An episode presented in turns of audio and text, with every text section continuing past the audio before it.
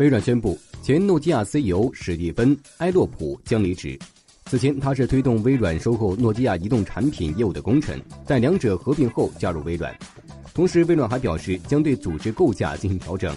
特里·迈尔森将带领新组建的 Windows 和设备部门，将硬件和操作系统归入一个部门。